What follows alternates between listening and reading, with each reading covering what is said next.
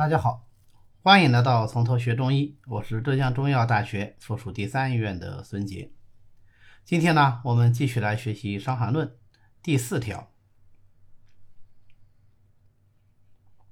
伤寒一日，太阳受之，脉若静者为不传；颇欲吐，若燥烦，脉若急者为传也。那伤寒六经的传变呢，是按照太阳、阳明、少阳。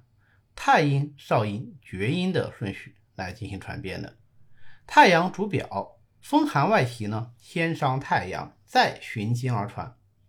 如果说脉象是平稳而不躁急的，说明这个时候啊，伤寒病还没有传经的征象。假如太阳病未愈而欲传他经，或者是传入阳明，那就是太阳阳明症，必然有造反之象；或者是传入少阳，那就有欲吐之症。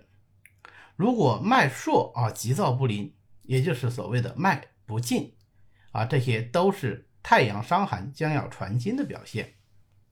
六经传变呢，太阳传阳明，太阳传少阳都是有可能的。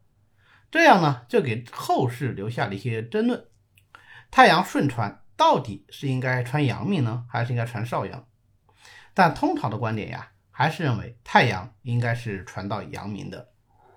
再来说，重景讨论伤寒有广义的伤寒，那也就是说，所有的外感热病，包括中风伤寒、风温，也有狭义的伤寒，也就是第三条所说的太阳病或已发热或未发热，必恶寒，体痛呕利，脉阴阳虚紧者，名为伤寒，也就是所谓的麻黄汤症。